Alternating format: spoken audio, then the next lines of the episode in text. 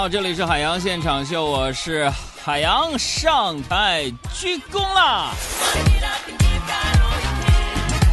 现在你收听到的节目呢是海洋现场秀，我是海洋。呃，在今天节目的一开始呢，我想结合我昨天晚上的实际生活呢，为大家赋诗一首啊。呃，这首诗有朋友说什么题目？呃，叫做《无题》。我说哥，你跟很多诗人一样，一个诗就是就叫无题。他也不会起名啊。那我跟大家征集一下吧。下面我念完这个诗，有好的题目呢，大家可以配一下啊。欢迎你们关注我的微信啊，海洋说啊，三个字大海的海，阳光的阳，说话的说。啊，无题。为什么蚊子飞来飞去的时候嗡嗡响，叮你的时候却默不作声？因为他的妈妈告诉他：吃饭别说话。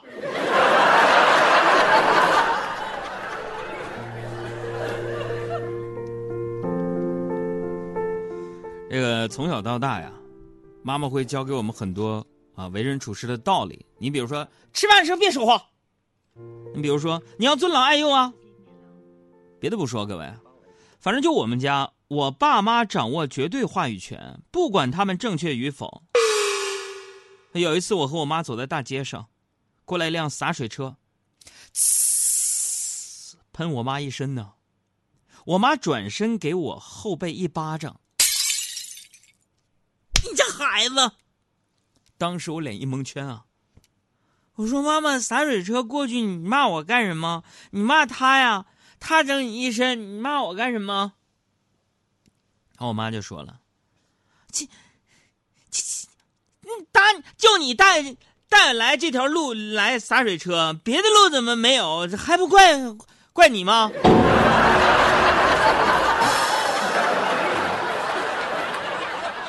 再有啊，就是跟外人相处的时候呢。说要懂礼貌、守规矩，比如说我妈告诉我，借人家东西要及时归还。就是我年轻的时候啊，呃，一欠别人钱，我跟你们说，我就特别焦虑。我这人没法管别人借钱，就我有一天没钱了，穷的饭吃不上了，饿的快死了，我宁愿去死，我也不借钱。哦，现在我长大了，我才明白。我忧虑什么呀？该忧虑的应该是借我钱的人吧。压力特别大，我我爸演，你爸演，你妈来没？哎呀，其实昨天我刚下节目的时候，我一看手机，好几个未接来电。哎呀，这未接来电都是我爹打来的，我就赶紧回电话呀。我听我爸对我说。儿子，赶紧回家呀！咱家出事儿了。我一听，我心慌了。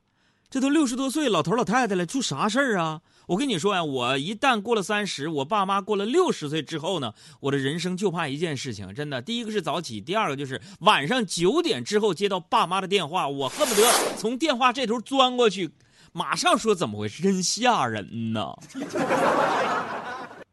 家里出事了。我下楼啊，开车直奔回家。到家就看我妈眼睛啊红了一圈，坐在沙发上。我就问我爸：“我说爸，怎么了呢？”我爸说：“哼，出事了，你妈哭呢。”我说：“妈，哭啥呀？你们，你快点帮我解决一下吧。”咋的了，爸？你惹我妈了？不不不是，我爸我我我拿你妈手机，把你妈手机里游戏给删了，那你妈。玩到五百多关了，说白玩了，难受。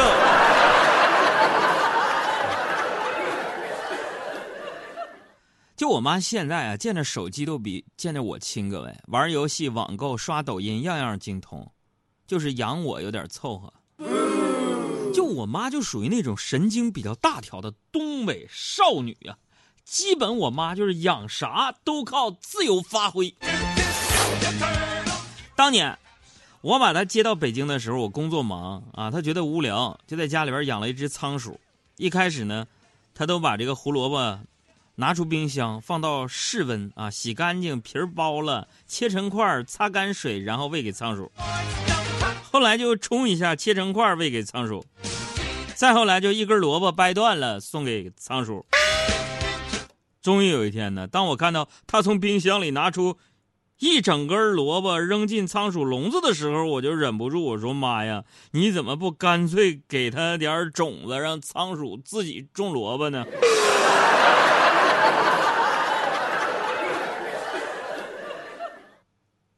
朋友们，你们绝对猜不到，我妈居然爽快的接受了我的建议，甚至还对着仓鼠连说带唱的说：“仓鼠啊，你要劳动啊！你虽然是个小耗子，但是你不能气馁啊！这么的，妈妈给你准备了种子，咱们一起劳动好不好？劳动最光荣，来跟妈妈一起唱。我从哪里来？要靠劳动来创造。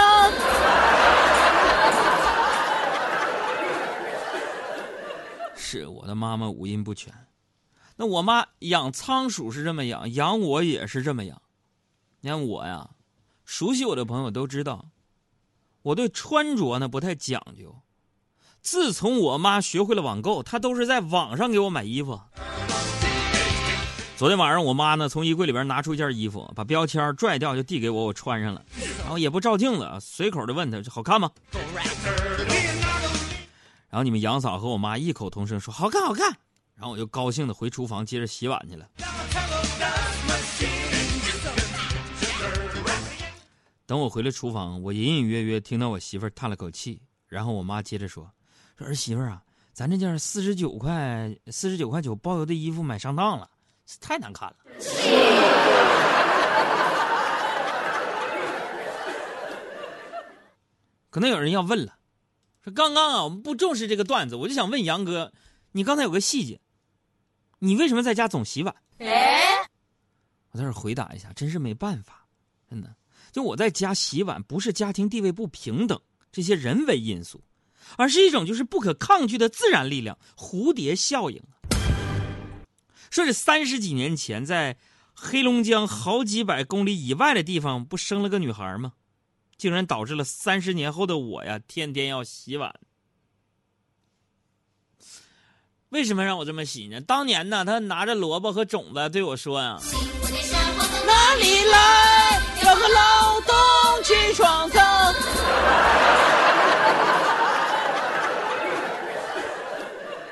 所以，所以今天呢，我们有一个互动，为什么呢？我觉得我日子过得太苦了。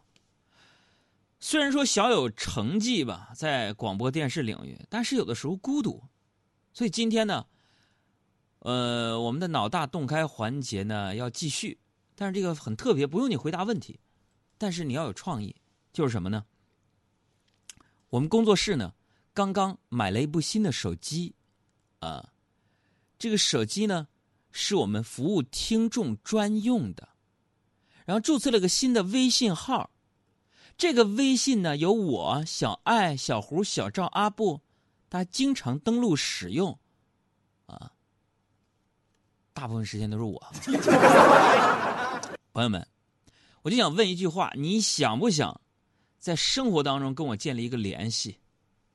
你想不想？哎，算了，铺垫这么多没意思。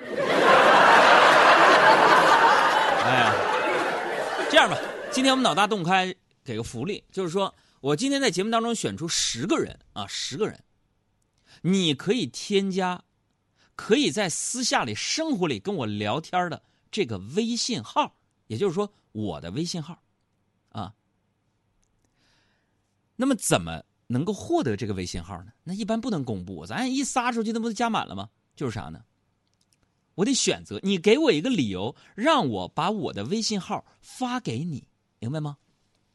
你给我一个理由，导致我就不能自意的把我的微信号发给你，然后你添加我，咱们俩成为好友。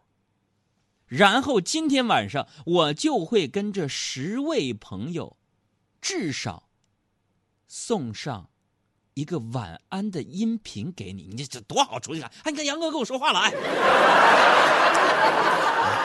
再编一个理由。当然啊，这个理由不能是搞怪的，比如说我是唯利是图的人，比如说哥，我给你发一个一万块钱红包加，比如说哥，我二环那个四合院啊，就是空着呢，没人住。这么的吧，我也不能给你啊，嗯，给给你一百年使用权吧，接啊。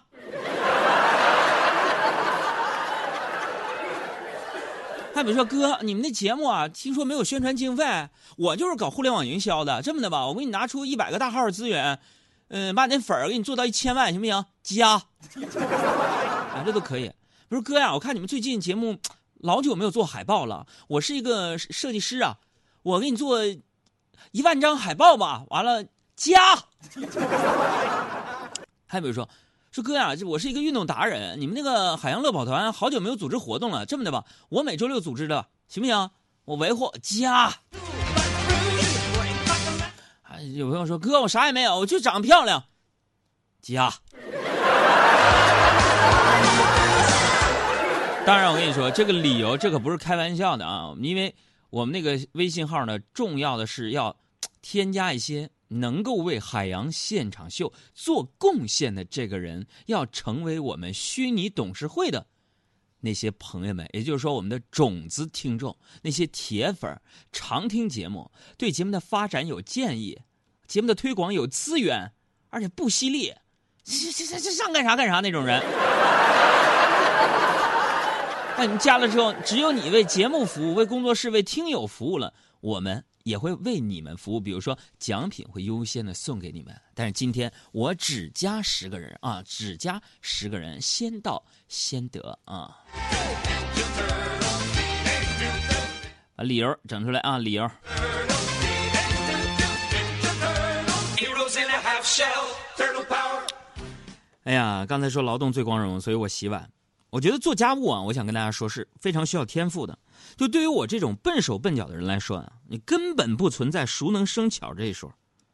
昨天我在家洗碗，收拾厨房，把我们家那个蜂蜜罐子打碎了，那蜂蜜漏出来洒我一身呢。我妈听见声音冲进厨房把我一顿训呢，说你，你说你干什么行啊？却把裤子脱了放洗衣机里甩一甩，完了喝了。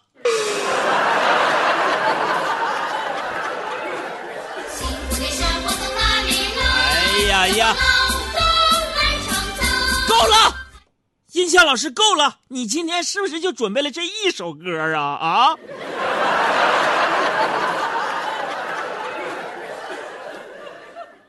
为什么不劳动？你这不学无术！哎呀，咱们接着说啊，网络上呢有一个词儿可以非常精准的总结我现在的状态，各位啊，我状态什么？三不沾生活。今天我在网上新看一个段子，说我的生活就是三不沾，大家对应一下，你是不是也三不沾啊？什么是三不沾生活呢？就是形容以我为代表的一部分人，能把自己的生活经营的跟爱情、知识、金钱完全不沾边 就好一比。你比如说我在爱情的小河里，我是一只旱鸭子。在知识的海洋里，我是一条淡水鱼；在金钱的水潭里，我家伙就是个漂流瓶啊！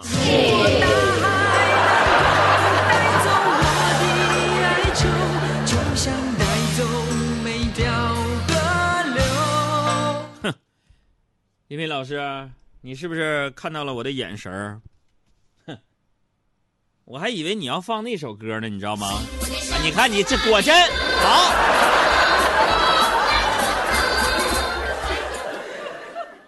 我昨天一边洗衣服一边思考我们家现在的人际关系啊，哎呀，一直有一个很深奥的问题困扰着我呀，我觉得应该也会困扰很多人。你看啊，老婆对应的称呼是老公，妻子对应的称呼是丈夫，娘子对应的称呼是相公。比如说娘们儿啊，对应的称呼是爷们儿。家里的对应的是当家的，孩儿他妈对应的是孩儿他爸。那问题来了，我想问问，媳妇儿对应的称呼是什么？心有灵犀我不知道，我不知道。只盼做鸳鸯不羡仙境，愿得一心，白头不离。